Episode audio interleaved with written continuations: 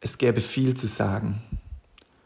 Und eigentlich will ich mich auch gar nicht einreihen in die Masse von Menschen, die ihre Sicht der Dinge zu diesem Thema für unverzichtbar halten. Meine Meinung ist verzichtbar. Meine Meinung deckt eben nur meine Sichtweise ab. Und die ist im einen Moment vielleicht schon nicht mehr dieselbe wie vorher. Und trotzdem, trotzdem kann ich diese Woche nicht anders, als mein Wort zum Tag zur eskalierten Gewalt im Nahen Osten zu sprechen.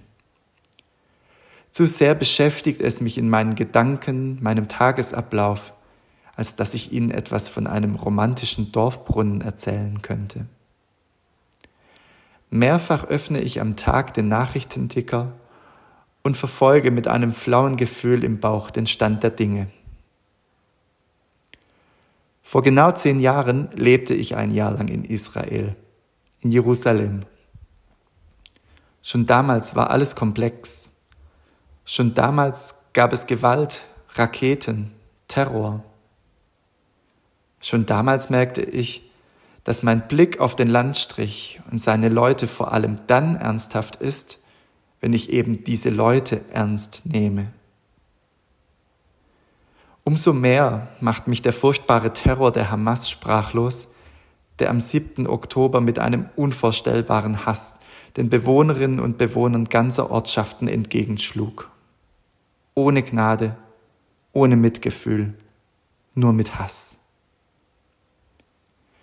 In meine Sprachlosigkeit, in meine Sorge um all die lieben Menschen, die ich kenne, um all deren Lieben hinein, wurde mir ein Psalm aufs neue wertvoll.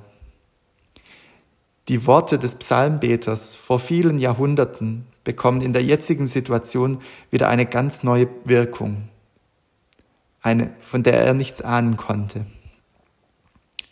Wo der Psalmbeter von Jerusalem spricht, denke ich heute an das gesamte Land. Es ist der Psalm 122, den ich lese. Ich war voller Freude, als sie zu mir sprachen, wir gehen zum Haus des Herrn. Nun stehen unsere Füße in deinen Toren, Jerusalem. Jerusalem, gebaut als festgefügte Stadt, wohin die Stämme hinaufziehen, die Stämme des Herrn, getreu dem Gesetz für Israel, den Namen des Herrn zu preisen. Denn dort stehen Throne für das Gericht Throne für das Haus David. Wünscht Jerusalem Frieden.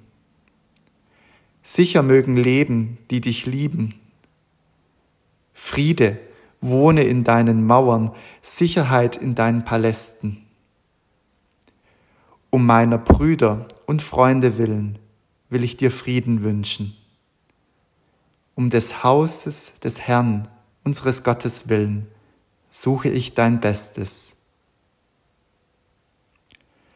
Ich bin Martin Rahn-Kechele, Pfarrer in der Kirchgemeinde Maikirch.